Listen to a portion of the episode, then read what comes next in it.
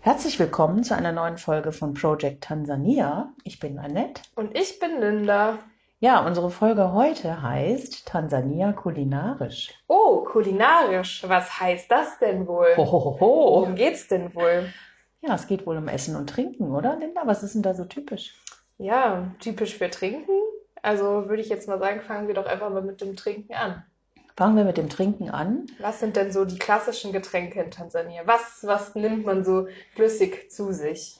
Ja, also meistens zum Frühstück oder auch zum äh, Zwischendurch gibt es in der Regel Tee oder Kaffee oder auch Wasser. Und ähm, ja, wenn man sich mal was gönnt, gibt es auch Softdrinks wie Fanta oder Coca-Cola. Das ist ja was ganz Neues. Das Mhm. kenne ich ja alles gar nicht. Du lügst doch.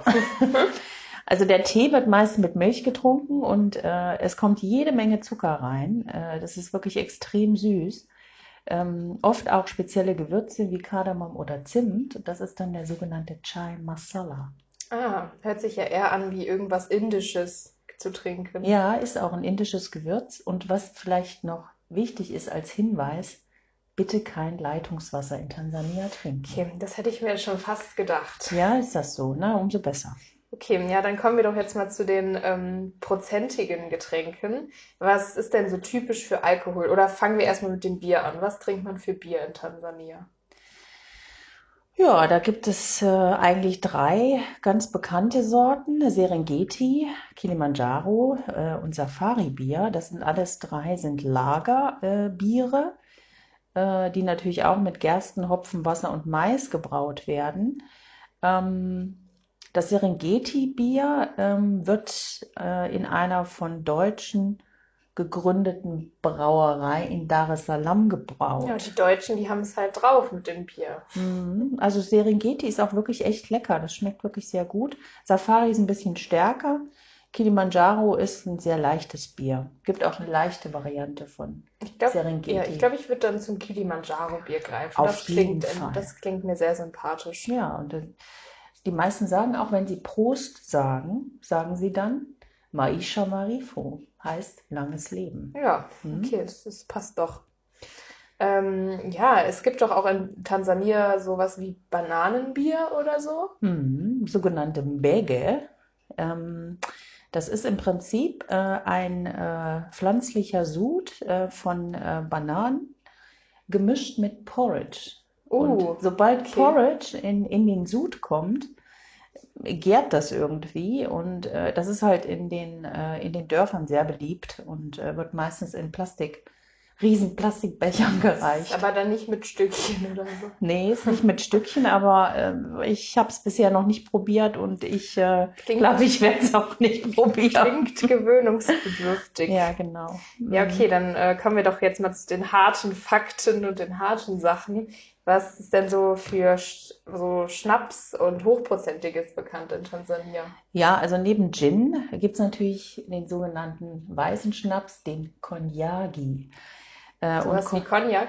ja, nee, Cognac ist ja, ist ja brauner Schnaps, ne, soweit ich So. weiß. Konyagi ist weißer Schnaps und ähm, wird genauso wie Rum aus Zuckerrohr äh, hergestellt ähm, und wird in der Regel auch mit Tonic getrunken. Und Konyagi äh, wird in Swahili auch Machozi ya Simba genannt, die Tränen des Löwen. Mhm. Mhm. Hast du das schon mal getrunken? Ja, und es schmeckt mir nicht. Okay, habe ich mir gedacht. Und die Tränen des Löwen auch deshalb, weil man echt aufpassen muss, dass man da nicht so viel von trinkt. Ne? Okay. Ähm, ja, ähm, kommen wir doch jetzt mal zu dem festen Teil der Nahrung, zum Essen.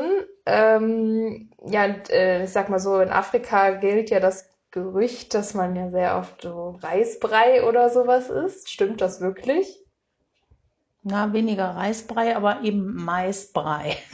Sogenannte Ugali. Das sogenannte Ugali ist halt so das, das Nationalgericht in Tansania. Und das besteht halt vorwiegend aus Maismehl. Und lustigerweise, wie bei uns, wenn man, äh, wer kennt es nicht, wenn man mal eine Suppe kocht und da sind so Grießklößchen drin, ne, Ja, die man so formt. doch immer zu Weihnachten. Auf jeden Fall.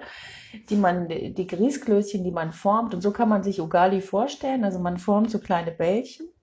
Und dann ähm, ja, pressen äh, die äh, Tansanier Gemüse und Fleisch in dieses Bällchen und essen das quasi mit den Fingern. Okay. Mhm. Klingt gewöhnungsbedürftig. Ja, Ugali schmeckt nach gar nichts. Ja, das Also, habe ich mir doch ja. schon was gedacht. Ja, hast du richtig gedacht, genau. Okay, ähm, es gibt noch was anderes. Ich hatte mal gehört, dass Tansania zu einer der größten Bananen oder zu einer der größten Bananenerzeugern der Welt gehört. Ähm, es gibt ja bestimmt nicht nur eine Bananensorte in Tansania, oder?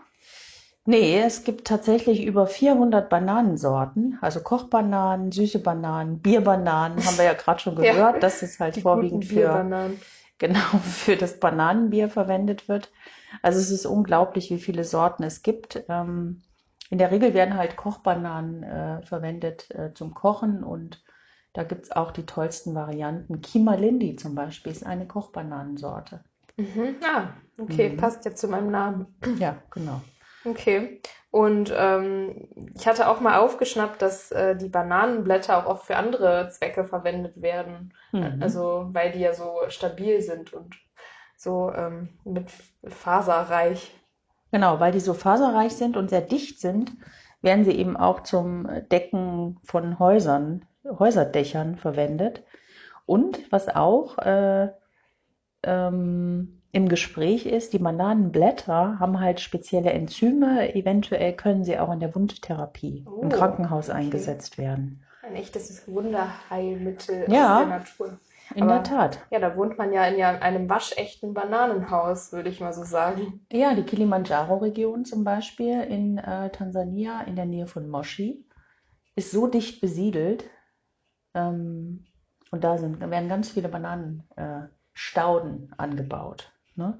Vielleicht, was wir noch sagen könnten, dass äh, Bananen in der Regel geröstet, frittiert, angebraten, gegrillt oder als Brei zu sich genommen werden. In jeder Variante, die man sich vorstellen kann. Ja, oder auch in Eintöpfen. Also es ist wirklich sehr, sehr lecker. Äh, Man Okay. glaubt es nicht. Ja, Mhm. kann man ja dann mal gut probieren oder auch nachkochen. Mhm.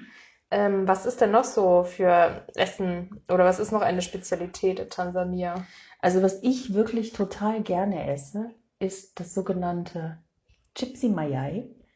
Das ist ein Omelett äh, mit Kartoffeln äh, oder Pommes und ähm, also quasi in das Omelett kommen die Kartoffeln rein und das wird halt mit scharfer Soße äh, serviert. Es ist, wenn man zwei Stückchen davon isst, ist man wirklich pappesatt, aber es ist wirklich lecker. Hört sich sehr stopfend an. Meistens kriegt man da so ein bisschen Spinat dazu. Das wird Mboga genannt. Ne, das ist so grünes, grüner Spinat, sehr verdauungsfördernd. Spinat ist grün. Tatsächlich ist der grün, ja, genau.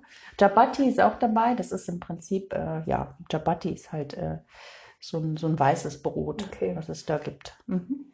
Okay, und äh, ja, ich nehme an, dass Reis auch einen großen Teil des Essens in Tansania annimmt. Absolut. Und was auch wirklich richtig toll schmeckt, sind die sogenannten Samosa. Die gibt es in der vegetarischen Variante und in der Fleischvariante. Und zwar sind es so kleine Dreiecke aus Blätterteig. Und die werden gefüllt mit Hackfleisch oder Gemüse und werden dann frittiert. Hm, Das ist quasi so ein, ja, so ein Gericht, was du eben gut auch auf dem Weg essen kannst. Ne? Okay. Ähm, ja, und was ist denn so ein typisches Reisgericht, was man in Tansania gerne mal isst?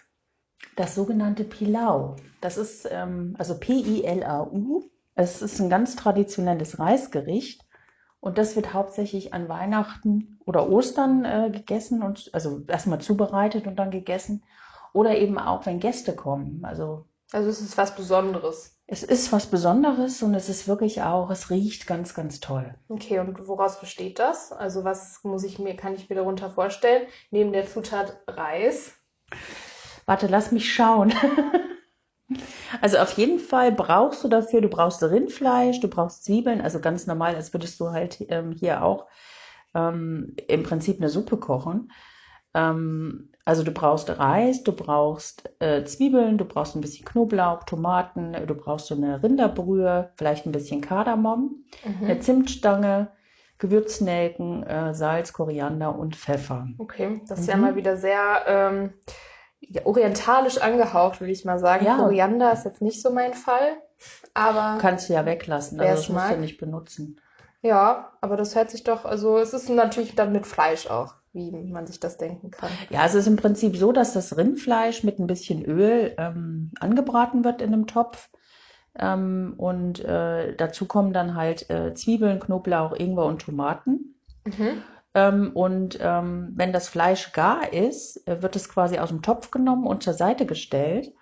Ähm, dann wird noch etwas Öl in den Topf gegeben und die hackten, gehackten Zwiebeln werden leicht angedünstet. Ah, okay. Mhm. So, äh, sind, dann entfalten die Zwiebeln quasi ihr Aroma für, für Absolut. das ganze Gericht. Mhm, Ja, genau. okay, das äh, hört sich doch ganz interessant an. Und ja, dann kommen noch die ganzen Gewürze dazu. Genau, die mischte dann einfach äh, drunter und das gibt halt so ein, so ein ganz tolles Aroma. Das riecht dann auch richtig gut. Ähm, und äh, das Rindfleisch und die Tomaten werden halt dann zu dieser Gewürzzwiebelmischung gegeben äh, und äh, schmor, das schmort weiter bei schwacher Hitze. Ah, okay. Ich kann mir schon vorstellen, wie das riechen mag. Bestimmt nach einem, einer Mischung aus äh, Weihnachten mit ein bisschen Essensgeruch gemischt. Ja, kann man so sagen. Ja. Genau. Okay, sehr interessant. Mhm. Und das ist so ein typisches äh, festliches Gericht. Ja, genau. Also wenn das alles irgendwie alles schön vermischt ist mit dem Fleisch, wird der Reis zugegeben und ähm, äh, ja, wird am, im Grunde zu Ende gekocht. Und Mhm. dann hast du quasi in dem Reis sind dann die Gewürze und das Fleisch wird so untergerührt. Ne? Das ist quasi das, der, der Reis, der Träger des, der ganzen äh, Würze und des ganzen Geschmacks. Ja, ist interessant. Man denkt ja, wenn man so den Reis hat, dass es relativ trocken ist, aber irgendwie durch die Gewürze, durch das Fleisch, äh, es schmeckt wirklich sehr, sehr gut. Ja, Ja. klar, ja. Mhm. Kann, ich kann es mir vorstellen. Es Ja. riecht, ich kann den Geruch schon riechen. Rie- kannst du riechen, Ich ja. kann das schon riechen. Das ist ja wunderbar. Ja. Ja, Okay. genau. Ja, da haben wir doch heute schon relativ viel erfahren über die kulinarische Mhm. Seite Tansanias. Mhm. Äh, jetzt mal so ganz stumpf gefragt, was heißt denn eigentlich Essen und Trinken auf Swahili? Kannst du mir das auch mitteilen? Ja, Essen heißt Chakula und Trinken Kuniwa. Okay, ja, da wisst ihr doch, wenn ihr in Tansania seid, wonach ihr fragen müsst. Genau. Nach den Grundbedürfnissen. Wenn du eingeladen wirst, sagen die meistens Karibu Chakula, also herzlich willkommen zum Essen. Karibu Kitty, nehmen Sie Platz und dann, tada, los geht's. Tada, okay. das kann ich mir merken. Genau, also, ja, vielleicht machen wir noch eine andere Folge, wo wir noch weitere Rezepte vorstellen. Ja, wenn euch das interessiert. Ja, sagt uns Bescheid. ja. Alles klar. Dann ja. danke an Annette für das tolle Gespräch. Jetzt habe ich doch auch schon wieder was dazu gelernt. ja, das so soll es sein. Dann bis zum nächsten Mal. Ne? Okay, auf Wiedersehen. Tschüss. Tschüss. Tschüss.